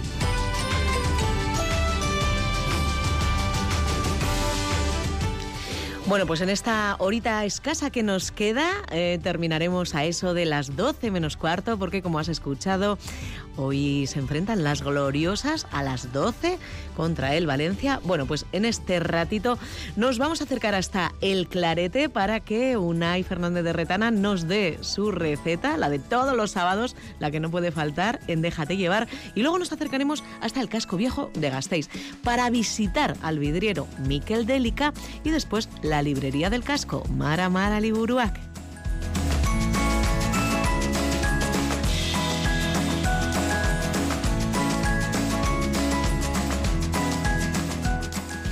11 y 7 minutos de la mañana. Vamos a saludar en estos momentos ya a Unai Fernández de Retana. Unai Egunon. Egunon, ¿qué tal? Eta Urte Berrión, eta Dena On, ¿eh? ¿Qué tal estás? Bien, bien. Todo trabajando, pues como siempre, sí. Como siempre. bueno, ¿vais a tener un respiro después de estas fechas, Unai? ¿O eso no llega? Sí, pero bueno. Pero eso, vaya, sabes. Pues eh, nada, dos días de descanso y nada, volvemos a la rutina. y sigue la fiesta. Para no perder el paso tendremos que pensar.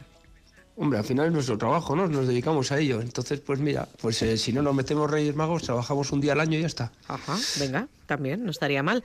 De Rey bien, ¿eh? De paje no tan bien, ¿eh? Ya te digo yo. Bueno, si es un día al año tampoco pasa nada, ¿eh? Unai, eh, ¿qué nos vas a preparar hoy? Por cierto, antes de arrancar, vamos a recordar, tenemos que sortear, tenemos para sortear dos panetones entre toda la gente que nos escriba, nos mande, bueno, pues una foto de lo que está preparando a estas horas en la cocina o nos haga algún comentario como el que nos llegaba, pues a eso de las diez y media de la mañana y, bueno, es que no podíamos sino reírnos. Nos dice una persona, feliz año, eh, y nos contaba, no me he comprado panteones y me gustan. Luego aclaraba, panetones. Digo, menos mal, ¿eh? Pues, pues sería una manera curiosa de empezar el año comprando panteones y bastante trágica. Una, y vamos a la, a la tarea. ¿Qué, ¿Qué, nos preparas hoy? Sí, vamos a hacer unas, eh, unas albóndigas en salsa. Vamos a volver un poco a la rutina y olvidarnos de tanto eh, banquetazo que nos hemos metido estos días Eh, y entonces lo que vamos a hacer es volver a la rutina, pero lo vamos a meter en las verduras, ¿vale? Porque eh, vamos a querer cuidar el cuerpo y vamos a necesitar esas verduras. Y bueno, si no nos metemos una barra de pan con esta receta, pues eh, a la hora de, comer la salsa, pues mucho mejor, ¿vale? Entonces lo que vamos a hacer es la carne picada. Para hacer las albóndigas, lo primero que vamos a hacer es la carne picada. siempre a mí me gusta utilizar mezcla de ternera y y, de cerdo, o si no, también, si no queremos meter la ternera, podemos hacer eh, un poco de, ave, de pollo y también un poco de cerdo. A ver, el cerdo es para que le dé un poco más esa, eh, esa grasa que puede llegar a tener el cerdo y un poco más jugosidad, ¿vale? Entonces, eh, nada, a esa carne picada lo que hacemos la revolvemos bien, le echamos sal, le echamos pimienta y lo que, lo que vamos a añadir es media cebolleta, bueno, depende de la cantidad, si utilizamos medio kilo de, de, carne, por ejemplo, vamos a coger una cebolleta, la vamos a picar muy fina y la vamos a poner a pochar en aceite de oliva que se va pochando muy muy suave. Y una vez que la tengamos pochada lo que vamos a hacer es escurrirla, retiramos ese aceite que lo, podemos utilizar ese aceite para, para algún otro guiso o añadir un poquito de ese aceite para meter un pescado al horno, por ejemplo, eh, siempre aprovechando las cosas. Y esa cebolleta una vez escurrida lo vamos a añadir a la, a la, a la carne. A esto también le vamos a añadir un poquito de, miga de pan mojada en leche, ¿vale? Eh, quitamos la corteza, un poco de miga de pan, eso lo escurrimos también bien, si se lo añadimos también nos va a dar esa jugosidad y lo que vamos a añadir también es un huevo, que es lo que nos va a hacer un poquito de pegamento para hacer bien las... las las albóndigas. Las albóndigas. ¿El huevo entero o Sí, yo sí, yo he hecho el huevo entero. Hay gente que echa la yema, yo he hecho el huevo entero. Entonces, revolvemos, probamos esa. Eh, en ese momento es cuando hay que probar de sal esa carne, una, una pizca, por si nos ha quedado sosa. Entonces le añadimos un poquito más de sal y ya la tenemos. Hacemos las bolas, las freímos en aceite eh, por fuera justo para que se nos, se nos cierren esas albóndigas y una vez que tengamos todas las albóndigas ya, eh, que las hemos pasado por el aceite, eh, o sea, ya las tenemos retiradas, las ponemos en una bandeja y en ese mismo aceite lo que vamos a hacer es, vamos a poner un poco de cebolleta, pimiento verde bien picadito, lo ponemos a pochar. Una vez que esté más o menos pochado, lo que vamos a añadir es añadirle tomate pelado y picado también. Terminamos que se nos poche esa fritada un poquito de un poquito de, tomate frito si tenemos o tomate casero, le damos unas vueltas, añadimos un poquito de, harina y le vamos a añadir un poquito de caldo para hacer la salsa, ¿vale? Una vez que tengamos ya la salsa, ya veamos, la, probamos de sal, eh, la, tenemos de textura de la, que queremos, lo que hacemos es añadimos esas eh, albóndigas que hemos frito, le damos un pequeño hervor y la retiramos. Por otro lado, si tuviéramos previamente, sería mucho mejor eh, si vamos a cocer zanahoria. Eh, yo voy a utilizar zanahoria, triguero, guisante y calabacín. La zanahoria se cuece, la pelamos entera, eh, la ponemos a cocer en una cazuela y cuando esté cocida la retiramos. El triguero, en el triguero lo que hacemos es quitamos las partes duras del tallo, que, es la parte de abajo del triguero, cascamos donde casque ya luego pelamos un poquito ese triguero para, para que no sea tan duro eh, y lo vamos a escaldar. Cuando digo escaldar es en el triguero lo vamos a escaldar en agua con sal, azúcar y bicarbonato. Escaldar es meter y lo tenemos, vamos a tener como 15 segundos. Lo retiramos, agua fría para que se nos enfríe rápido o si no, eh, en una bandeja la ponemos... Eh, eh, bien extendida porque se nos enfríe rápido. El guisante, nada, si tenemos eh, el guisante lo cocemos pues un par de minutos en agua con sal y bicarbonato también. El bicarbonato, como ya he comentado otras veces, es para mantener el color verde de esa verdura. Y por otro lado lo que vamos a hacer es el calabacín. El calabacín lo vamos a hacer unos daditos muy pequeños y lo vamos a escaldar, pero mucho menos tiempo que, que, lo hemos dicho el triguero, ¿vale? Ponemos en agua hirviendo con sal eh, y bicarbonato, echamos ese calabacín y lo retiramos seguidamente, es meter y sacar, ¿vale? Porque el calabacín se hace muy rápido. Lo sacamos. Y luego toda esta verdura que, que eh, la zanahoria la picamos también en daditos, ya tenemos el triguero también, lo picamos, eh, los guisantes y el calabacín en daditos. Eso lo cogemos, se lo añadimos encima de las verduras de, de, o sea, perdón, de las albóndigas, de la, salsa, eh, de la cazuela de albóndigas en salsa, le damos un pequeño hervor y ya tenemos las albóndigas con, con verduras. Ojo, me estoy relamiendo, Unai, qué rico. Y qué de, qué de verdurita. Ahora entiendo lo que dices, ¿no? De, de, salir un poco de las comilonas, porque a priori con albóndigas y en salsa, yo decía, mm, pues es un poco peligroso. no tiene por qué, ¿no? Si no untamos una barra de pan, como decías. cada, cada, uno lo que quiera hacer el mal, pero, pero bueno, eso ya entra dentro de cada uno. Una, y me dice un oyente que le da que estás catarroso, querido. Un eh, poquito... Llevo como mes y, mes y medio. ¿Ya? más. Yo estaba pensando, esto es sin quitar, ¿eh? Ay. Sí, Eso es porque necesitas irte al Caribe. No, sí, necesito tantas cosas que tendría que hacer una lista muy larga, pero no, las has hecho, No me voy a poner a llorar. Estoy perfecto. Perfecto. sí, señor. Unai, uh, otro, otra persona nos, claro, quien nos escriba, por favor, que ponga el nombre por si le toca el panetone para saber cómo nos dirigimos a él o a ella. Pues mira, otra persona nos dice que hoy toca disfrutar del desayuno con una carrot cake, una tarta de mm, zanahorias, que tiene una pinta espectacular. Bueno, a gusto los colores. A mí no, te no me iban a pillar. A mí no, no, a mí no me pillan. Yo soy más tradicional. Más tradicional. Un bizcocho normal, sí, sí. Pero bueno, para gusto los colores, lo que digo. A mí, fíjate que me sorprende porque la primera vez que yo oí hablar de bizcocho de zanahorias me parecía que eran una pareja extraña y sin embargo, tengo que decir que me gusta. Le da muchísima jugosidad la zanahoria. Eh, sí, sí, pero ya te digo, es, a mí por ahí no me pillan. Y como hay una cosa bien clara, que lo que eh, realmente no me gusta es que ni lo, ni lo toco. ¿Por qué? Pues porque no, no, lo, no lo disfruto y cuando haces algo para... Lo haces para disfrutar. Sin duda, sin duda. Entonces, pero a ver, yo respeto mucho y no digo que sea malo, ni mucho menos. el, raro soy yo en este sentido. Pero, ya sabes, para gusto los colores. Tu gusto particular. Mira, aquí igual sí que te pillan, porque nos están diciendo también carrilleras de la mama del Día de Reyes que se han llevado en un tupper. O sea, no solo nos dan de comer las mamás ese día, sino que encima te proveen con el tupper. Tú sí que eres más amigo, ¿no?, de las carrilleras. Eh, sí, sí, mucho más, mucho más. Las carrilleras es un, a mí es un platazo. ¿Cuál es tu plato preferido, eh, Unai? Si tienes que elegir. Pues depende. No, no, no, no tengo. O sea, cada momento tiene su su plato, ¿vale? Eh, eh, ahora mismo me dices y te digo, ojo, pues ahora mismo no me comería unas carrilleras, pero sí me comería un bizcocho con chocolate, por ejemplo. Entonces, cada momento tiene su, su, su, plato o su comida, ¿no? No es lo mismo estar comiendo con los amigos que estar comiendo con tu pareja o no sé, eh, no sé, no, te puedo decir un plato preferido. Ya, bueno, de buen comer en cualquier caso sí, ¿eh? Sí, sí, sí, sí. Mira lo que nos está preguntando otra persona. Eh, albóndigas de verduras esto como concepto yo no lo entiendo. imagino que se refiere a que no llevan carne. ¿Esto tú lo conoces, Unai? Eh, sí, me imagino. Sí, bueno, es ahora estas cosas que, que van descubriendo, porque no es inventando, sino van descubriendo, y hacen pues eso, las hamburguesas veganas, las albóndigas veganas, a gusto, lo que decía yo antes, para gusto los colores. A gusto los colores, ya. Hombre, en casa, por ejemplo, Ama hace de merluza, que están riquísimas. Sustituye la carne por la merluza y le pone más verdura. sí, de eso ya me lo muchas veces, sí. Sí, ¿verdad? Esto es más conocido. Otra persona nos cuenta que acaba de hacer lasaña con carne picada de potro y nos manda la foto a falta de meterla al horno para gratinar el queso. Esta, así que esta oyente nos dice que es nati. Mm, este tipo de carnes, Unai, podrían servirnos también para hacer esas albóndigas que hoy nos has eh, de, las que nos has ofrecido la receta? Sí, sí, claro, no, a ver, yo he dado las albóndigas eh, de una manera, pero siempre digo que se puede variar. Eh, podemos hacer con carne de potro, podemos hacer solo con terneras, con carne de ave, con como, pues como dices tú, las de las de pescado. Esto es una idea y luego cada uno va desarrollándola como, como la persona que para gustos o sea, el gusto que tenga o, lo que tenga en casa en ese momento. Te mandan, por cierto, ¿eh? saludos y que te mejores, nos está diciendo la audiencia. no, me puedo, no me puedo mejorar más, no me puedo. Estoy, estoy... Pero no, es que no, no, no, no termino de, no de quitarse, me ha quedado ahí, pero llevo ya que mucho tiempo, pero bueno, es... Hay, hay gente así, Unai, ¿eh? sí, como con catarros persistentes que no acabamos de curar, ¿sí?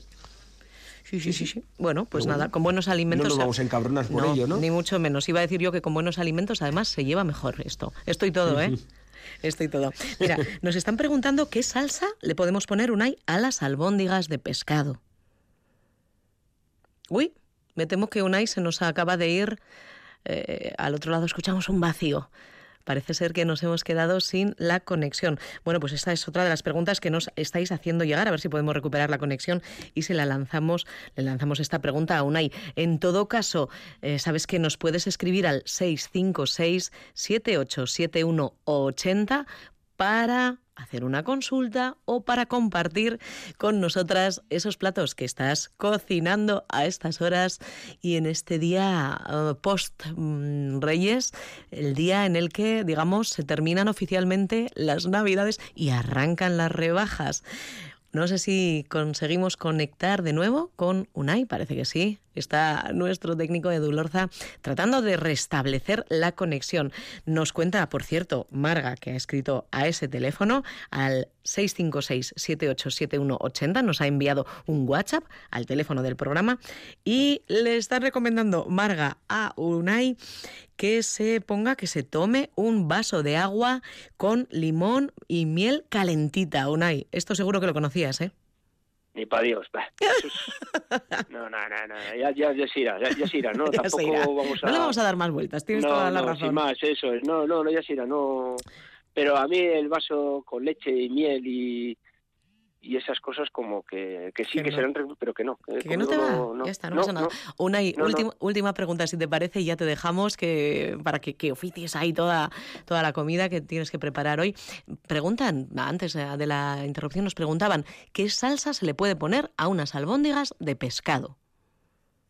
Pues yo qué sé, se puede hacer una salsa verde normal o podemos hacer una salsa de una salsa verde y ya se le podemos añadir unos poquitos, eh, no sé si tenemos en el congelador unos pocos hongos o, o unas verduras como hemos hecho antes o un poquito de changurro o un poco de unos langostinos que nos han sobrado y lo picamos muy fino y se le añadimos a esa salsa verde. Ahí es jugar un poquito, es eh, tener la base de la base de la salsa verde y luego jugar con ello, con, con lo, lo que nos guste o lo tengamos a mano. Ujú, según nos pille. Unai, muchísimas gracias. Te voy a pedir, antes de despedirte, que nos des, por favor, dos números, del 1 hasta el 23. El 2 y el 12. 2 y 12. Venga, vámonos allí. Me tengo que ir bastante abajo. El número 2, el primero de los panetones que estamos sorteando hoy, se va a ir para... A ver, que llego, que llego, que llego, porque están entrando, siguen entrando los, eh, los WhatsApp. El primero es para una persona que, eh, bueno, nos dice, Aupa Panetone, Ivonne Fernández de Leceta. Bueno, pues Ivonne, acabas de llevarte uno de los panetones que sorteamos hoy, cortesía de la Vitoriana. Y el otro me has dicho el 12, ¿verdad, Unai? Sí. Venga, pues me voy al 12. 1, 2, 3, 4, 5, 6, 7, 8, 9, 10, 11, 12. Mira, una persona mm, no nos da su nombre y era precisamente que nos preguntaba qué salsa le ponemos a las albóndigas de pescado. Eh, bueno, eh, pues nada, eh, querido amigo, amiga, dinos, ahora te escribimos y pasamos los teléfonos. Habéis eh, sido los ganadores de un panetone. Unai, muchísimas gracias y nada, que sigas tan estupendo. Sí, hombre. Se intentará. Siempre. Venga. Agur, buen día. Agur, agur, agur.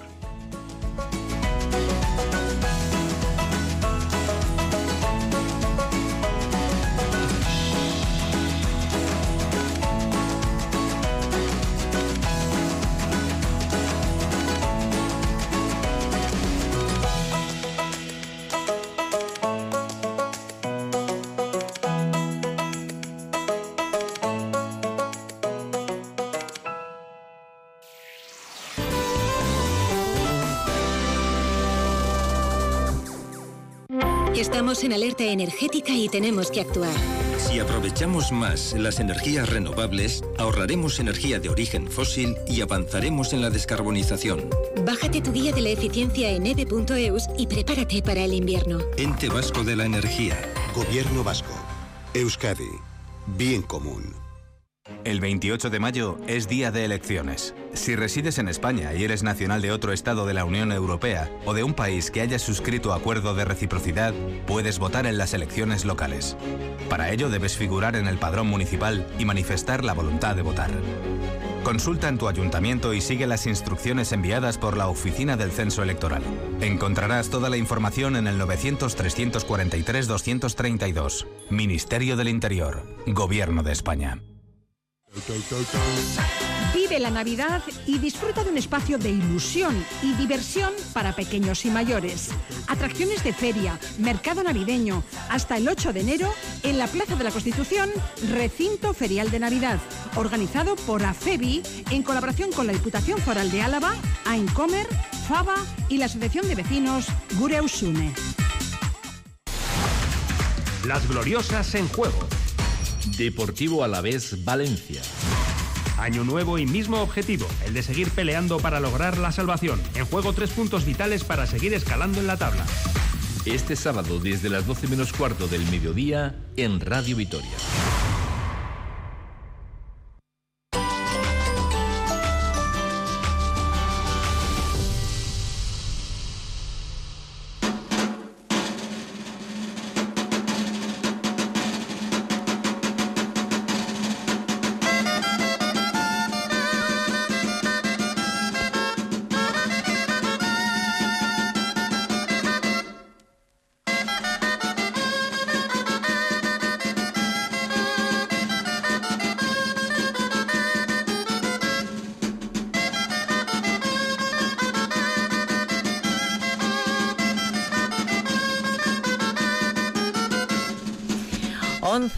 Casi 25 minutos de la mañana.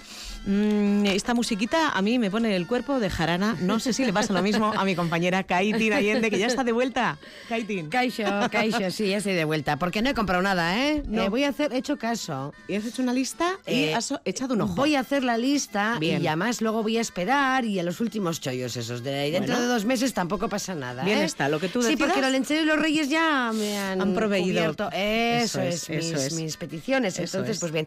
Y esta música, pues cuerpo de fiesta, también te puede poner, pero más nos va a llevar un poquito a pues la alboca, eh, la gaita, lo, lo antiguo, chica, que hay que se lo, está de, per- lo de toda la vida. Lo de toda la vida, Lo que se- que- tradicional que no se pierda. Que no se pierda, que eso es nuestro patrimonio, claro Eso que sí. es, eso Eh, comienza el año, eh, hacemos nuevos propósitos y uno puede ser, por ejemplo, recuperar nuestra riqueza, ese patrimonio de todo tipo, ¿eh? que tiene que ver también, por ejemplo, con los antiguos oficios, Kaitín. Eso es. Y bueno, eh, por ese tema hemos eh, querido invitar eh, a este programa para que esté con nosotras a, a Miquel Delica. Caixo, Miquel. Eh, eso, Egunon. Egunon, Miquel. Urte Berrión. Berdín. Verdi, mai. Bueno, trabajas restaurando, restaurando vidrieras, un trabajo que, bueno, no se puede aprender en pocos meses, las cosas como son, y que cuando dejéis de hacerlo tendremos que importar vidrieros que hagan esta labor, porque tú ahora mismo, un becario o becaria, no tienes para aprender este oficio. No, lamentablemente no. Me gustaría tener alguno que, pues, para transmitirle, pues, lo, pues, lo poco que sé, pues, para que siga el oficio, pero, pero es prácticamente imposible. Oye, vamos a hacer un llamamiento, Kaitín, Miquel. Claro. desde aquí. Aprovecha Sí. estos micrófonos que son los tuyos. Eh, ¿Qué necesita un vidriero, un maestro artesano vidriero, pues de un aprendiz? ¿Qué, qué cualidades tiene que tener esa persona, Miquel? No, no, cualidades, hombre, cualidades tiene que tener por ciertas habilidades y luego pues que le que le guste el oficio, porque este es un oficio, pues, digamos, que digamos que te atrapa, que te tiene, Ujú. eh, ten en cuenta que estás jugando con, con la luz.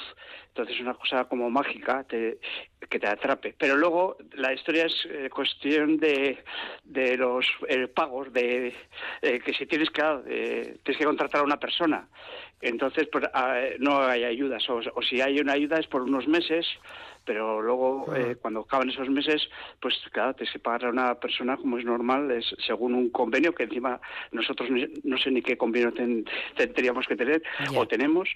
Y, y claro y luego eh, pues claro muchas veces pues tienes que trabajar tú pues para para poder pagarle al, al que esté aprendiendo. Así como en Europa pues ahí tienen un tratamiento fiscal diferente y eso aquí nos tratan pues como si fuésemos una, una empresa más. Muchas veces nos dicen, es que usted es como la Mercedes o Michelin. Bueno, y a veces, y a bueno. veces les, les Hombre, hay, hay una gran diferencia, ¿eh? Sí, no, sí, eh, pero de, de la administración es lo mismo. Ya, Y les- ya, yo yo ya. siempre les, comento, les contesto cuando me han comentado un par de veces en Diputación, les digo pues siempre lo mismo, digo que hay meses que facturan un poco más ellos y otros meses pues que soy yo el que facturo más que ellos. Pero bueno, andamos a la par. casi. Y al hilo, al hilo de lo que ahora mismo estás comentando también tenemos que mencionar que Arcobe es la Asociación para Restauración y Conservación de Vidrieras de España que se creó en el año 2018 con el objetivo, claro, claro, claro, que es lo que estamos diciendo ahora, de reivindicar el oficio de vidriero y que se, bueno, pues que se arreglen estos estudios. De esta manera, quien esté interesado o interesada los puede estudiar, luego practicar y luego ya coger tu relevo.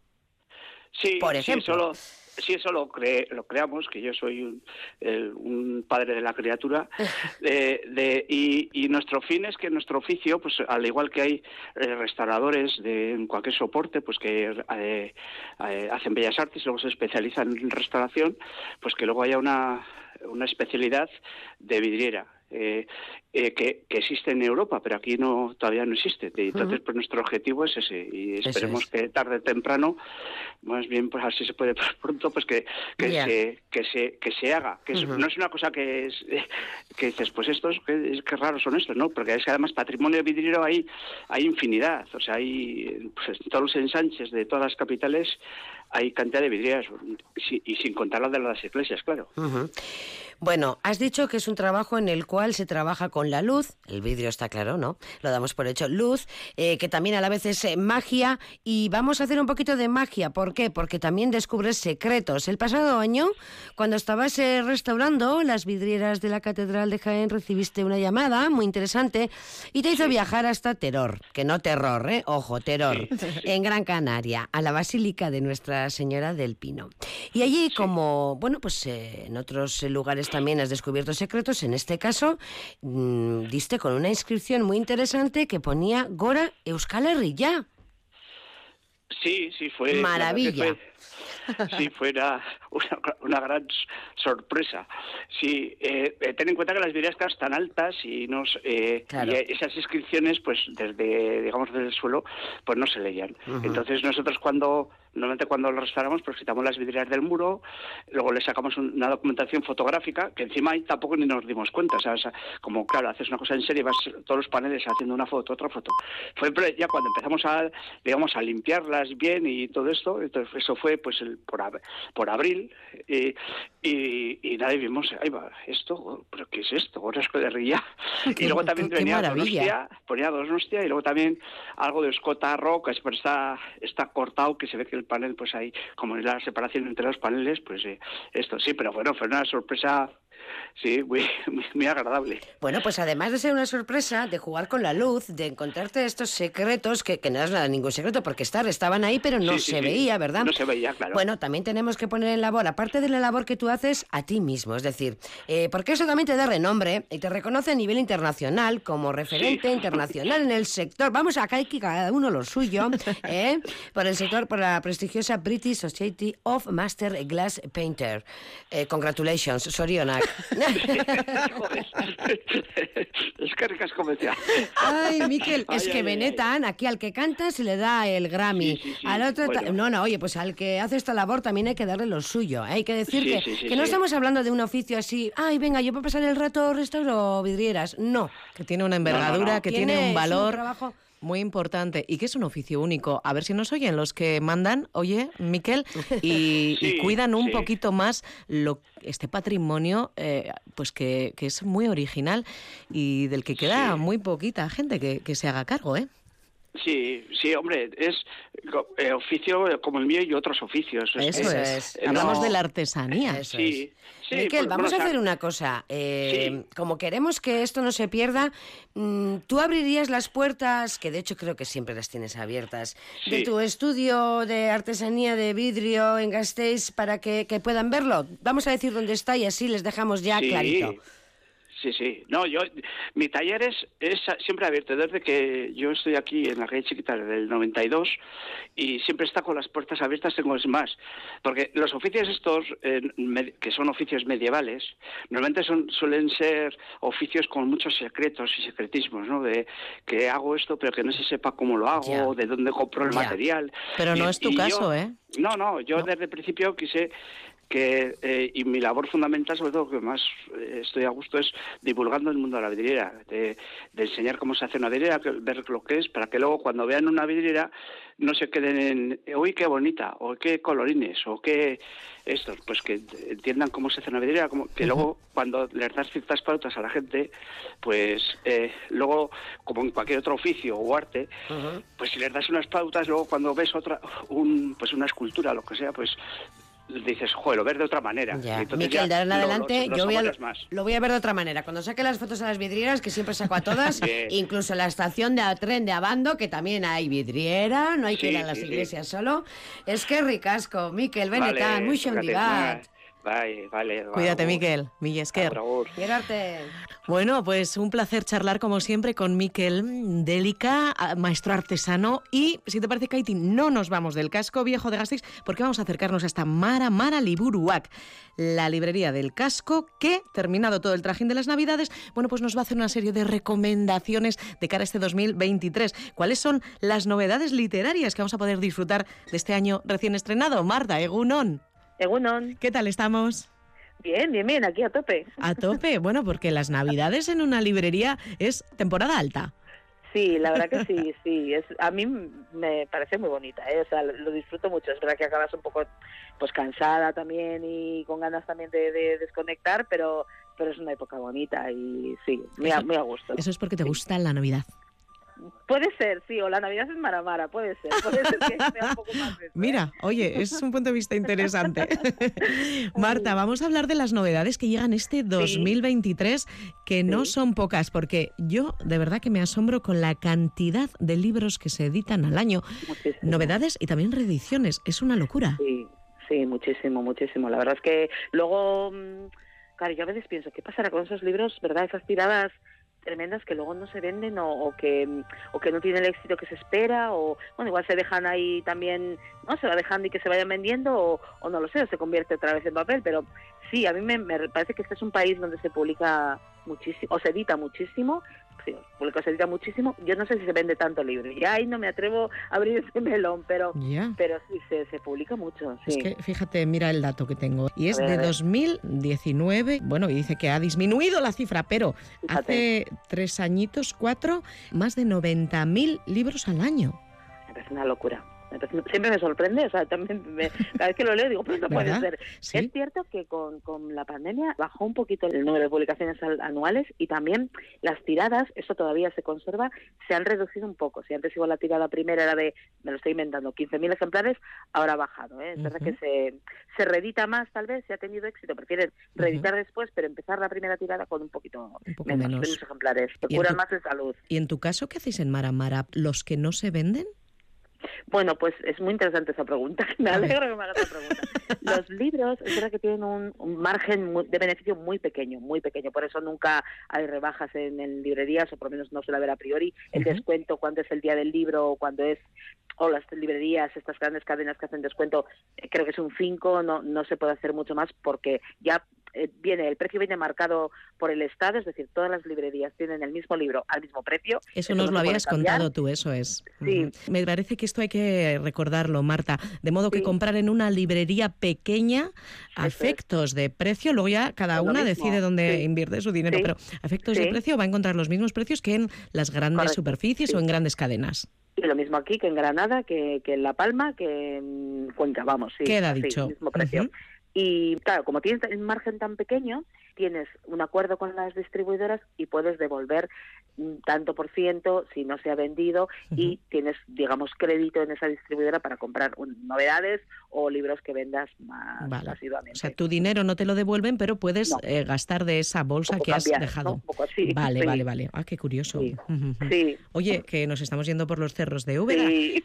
Vámonos a las novedades que van a venir este Vale. 2023. Hay en el Vale. horizonte que tú veas y que te apetezca destacar qué libros tenemos, qué autores, qué autoras. Vale, pues para la gente que le guste, hay un autor eh, francés que se llama Pierre Lemaitre, que igual a la gente le, le suena porque hace novela negra, escribe mucha novela negra y también algo de novela histórica y tal. Bueno, pues vuelve, en este caso, con una novela más histórica que otra cosa, ambientada un poco en la guerra de Indochina, que se titula El ancho mundo, pintón, tiene un pintón tremendo. Sí, el ancho mundo, ¿eh?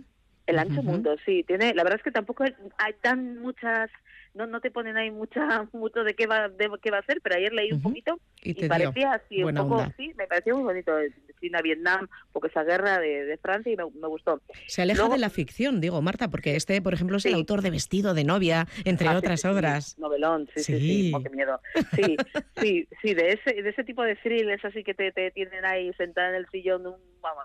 Pues aquí hace otro tipo de, de novelas, sí, pero él va cambiando un poco de registros, sí. Bueno, a mí Vale. me gustan los dos, en los dos registros, sí, me gustan Ujú. en la- ambas cosas. Apuntado. Luego Ray Loriga publicando una novela que se llama Cualquier verano o un final, que a mí Ray Loriga me gusta mucho, me, parece que tiene unos temas, jo, es muy nostálgico, igual también es muy nostálgica, ¿eh? y me parece o, o muy o muy, sí, muy, iba a decir triste, no sé si es triste la palabra, pero tiende un poco a esa melancolía o esa nostalgia. Ajá. Y a mí me gusta Ray Loriga. Mm. Bueno, aparte que él es muy guapo también, ¿eh? Amén. Hay que decirlo. Ayuda, ayuda, ayuda. No quería decirlo yo, pero Ya lo digo que- suscribo, suscribo. Luego, eh, un país bañado en sangre, que es una colaboración entre Paul Auster y Spencer eh, Ostrander, que es un fotógrafo, Paul Auster es escritor y, y Ostrander es un fotógrafo, y se juntan para hacer un libro muy curioso, me ha parecido, sobre la historia de Estados Unidos desde la esclavitud, o sea, desde el punto de vista de la esclavitud, desde los nativos americanos, de bueno toda la sangría que hubo y todo el, el expolio, ¿no? Y me parece muy interesante, muy interesante. ¿Y cómo se llama la obra? Hemos dicho, Marta. Un país bañado en sangre, que Un ya país bañado en sangre. Ya te, ya te apunta a por mí me, dónde me va a ir. llama, me apetece un poco ver cómo lo han enfocado, cómo lo han... Sí, me apetece. Luego, em, Aramburu, Fernando Aramburu publica también un libro, Hijos de la Fábula, y vuelve otra vez al tema de, de País Vasco en los años 70, Ujú. años de plomo, vuelve un poco a ese tema eh, que ya hizo en Patria, ¿no? A ver, a ver qué, por dónde va, no sé. Claro, este Luego, será eh, uno de los autores, Marta, perdona, eh, de los que ya te piden, ¿no? Oye, ¿cuál, ¿qué es lo siguiente? Sí, el nuevo de Aramburu. Eso sí, es, porque sí, con Patria, bueno, saltó al estrellato. Claro, claro, claro. Y luego la serie y así, sí. La verdad es que esos libros pues que se venden siempre un poco, ¿no? O sea, que sigue coleando y sigue vendiéndose bien, sí. Y luego así, ya no tengo más datos, pero pero pero publicarán Cercas, Javier Cercas publica el libro, Pedro Almodóvar también saca un libro que también me parece que puede ser interesante porque Anda, a ver mira por tú. va y qué hace. Ah, Sí. eh, eh, ¿Es la novedad, eh, en su caso, primera novela Sí, o primer libro? Sí, yo creo que sí, yo creo que sí. Yo no he leído nada de él, desde luego, de momento, vamos, hasta ahora. Así que me, me da curiosidad ver qué enfoca, ¿no? Qué hace. Eh, Alejandro Zambra, que es un escritor chileno que aquí nos gusta mucho, también publica libro. Y Ian McEwan, que a mí también es un escritor inglés que me, me, uf, me gusta mucho, también va a publicar libro. O sea, que de momento eso es lo que yo he encontrado un poco así. Pero luego, además, a mí esto se me olvida y cuando llegan digo, ¡ay, va! ¡Qué sorpresa! Fíjate, así. Y te, y te quedas como ahí toda que- emocionada. Me, me, me hace sorpresa varias veces. Como lo voy olvidando, pues, pues eso, me, me sorprende. Bueno, muchas novedades. ¿Alguna mujer, alguna autora o autor local, Marta? Pues eh, mujeres yo no he encontrado muchas, pero sí que publicará también libro, no, no sé cuándo, si es a principios de año o un poco más tarde, Elvira Navarro, que se llama Las voces de Adriana. ¿Y alguien de aquí? ¿Alguien que escriba desde casa? Sí, pues no que es, yo creo bastante conocido. Álvaro Arbina, que también eh, a primeros de año, yo creo, publica libro. Ajá, mira, oye, pues no muy hay bien. título todavía o yo no tengo conocimiento del título, pero sí. Primeros de año nos quedamos ¿eh? con todas estas recomendaciones de una decena de autores. Una autora sigue siendo un universo Sí, masculino, masculino, este sí, de la literatura, ¿verdad? Sí, sí, poco a poco vamos conquistando, ¿eh? pero bueno, sí. Poco a poco, muy poco a poco. Marta Martínez, la responsable de Mara Mara Liburuac en la Cuesta de San Francisco número 16. Muchísimas gracias por las recomendaciones, Marta. Por cierto, A vosotras. ¿cuántos libros se lee la responsable de una librería en un año? ¿Tú cuántos te lees? No sabría decirte, no te puedo Ni decir. los cuentas. Le- no, no, leo mucho, pero es que además disfruto muchísimo. Es cierto que luego llega Navidad y no leo nada, porque Bueno. acabo tan como saturada y así llego a casa a la casa y Claro. no leo casi, no leo casi nada, nada no, casi nada. Pero luego otra vez, como ya nada, ahora paramos unos días, entonces ya empiezo otra vez a retomar y sí, pienso de menos leer. Pero sí, leo, leemos mucho, pero... Pero es que claro, hay que estar, hay que nos gusta y además hay que estar ahí. Que estar Para día. luego recomendar y conocer un poco y ver lo que hay, hay que leer. que es lo más sí. valioso, ¿eh? Cuando subimos a llamar a Mara, oye, ¿qué me llevo, Marta? Bueno, pues muchísimas gracias, Marta. Un saludo A a Eider.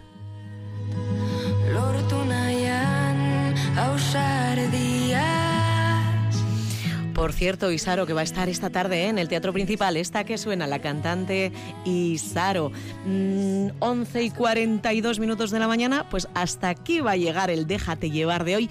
Vamos a despedirnos muy rápidamente, pero no quiero hacerlo sin darle, eh, pues sin saludar a nuestros compañeros, al equipazo de la redacción deportiva que dirige Rafa Ortego. Egunon, Rafa. Egunon, Rosa. Con Miquel Ondarre, Caixo Miquel. Caixo. Y tenemos ya al otro lado de la línea a Eneco Aldecoa. Egunon, Eneco. Hola, Egunon, Rosa, ¿qué tal? Buenos días. Muy buenos días y saludamos también a Mary Ortiz de Pinedo que se encuentra, creo que contigo, mm, ya preparados, dispuestos para contarnos todo lo que ocurra en ese encuentro Gloriosas Valencia, pero yo quería contactar contigo, Eneco, antes para que nos cuentes qué va a pasar esta noche en Gasteiz, encuentro Burgos a la vez. Seguro que cualquier gastistarra cuando salga hoy a la calle, sobre todo si lo hace en el centro, va a notar bueno, pues el bullicio de la presencia de en torno a 2.000 seguidores del equipo burgalés aproximadamente que van a estar esta noche en ese encuentro que van a jugar Deportivo Alavés y Burgos, así como la afición alavesista se desplazó de manera masiva a la capital burgalesa hace apenas un par de meses con motivo del partido de la vuelta, pues este de la segunda va a atraer a mucha gente de, Burgos. Eh, el entradón va a ser importante y sobre todo el partido va a ser muy importante porque el Deportivo Alavés arranca la segunda vuelta con la necesidad de olvidar el pésimo mes liguero de diciembre y además, bueno, pues con el atractivo también, Rosa, de que en eh, poco más de una hora sabremos cuál va a ser el rival del Deportivo Alavés en la próxima ronda de la Copa. Eso es, me apuntaba Rafa que a la una sorteo de la Copa, Rafa. Sí, lo cierto es que va a ser interesante. Los octavos de final de la Copa se va a disputar a partido único esta eliminatoria. Va a ser en Mendizorroza porque el Deportivo Lave se va a enfrentar a un Primera División en la semana del 18 de enero y estos son los posibles rivales del equipo Castistarra. 12 equipos de Primera División. Atlético de Bilbao, Real Sociedad, Osasuna, Barcelona, Real Madrid. Estos son los más interesantes. Esto sería lo del gordo de la lotería para el Deportivo Alavés. Atlético ¿Y luego la Pedrea? Y luego la Pedrea, Atlético de Madrid, Español, Mallorca, Betis, Sevilla, Valencia o Villarreal. Van a completar el bombo, además de estos 12 equipos, el Glorioso, otros dos equipos de segunda división, el Levante y el Sporting, y el Ceuta, el único equipo de la primera división de la Real Federación Española de Fútbol, antigua segunda B, que se ha podido meter en estos octavos de final. Bueno, pues lo contaremos en directo a partir de la una. Ahora te quedas en compañía de Neko, Mary, Miquel y Rafa. Nosotras lo dejamos aquí, nos encontramos mañana en Déjate llevar a partir de las 10. ¿Dónde está Nagur?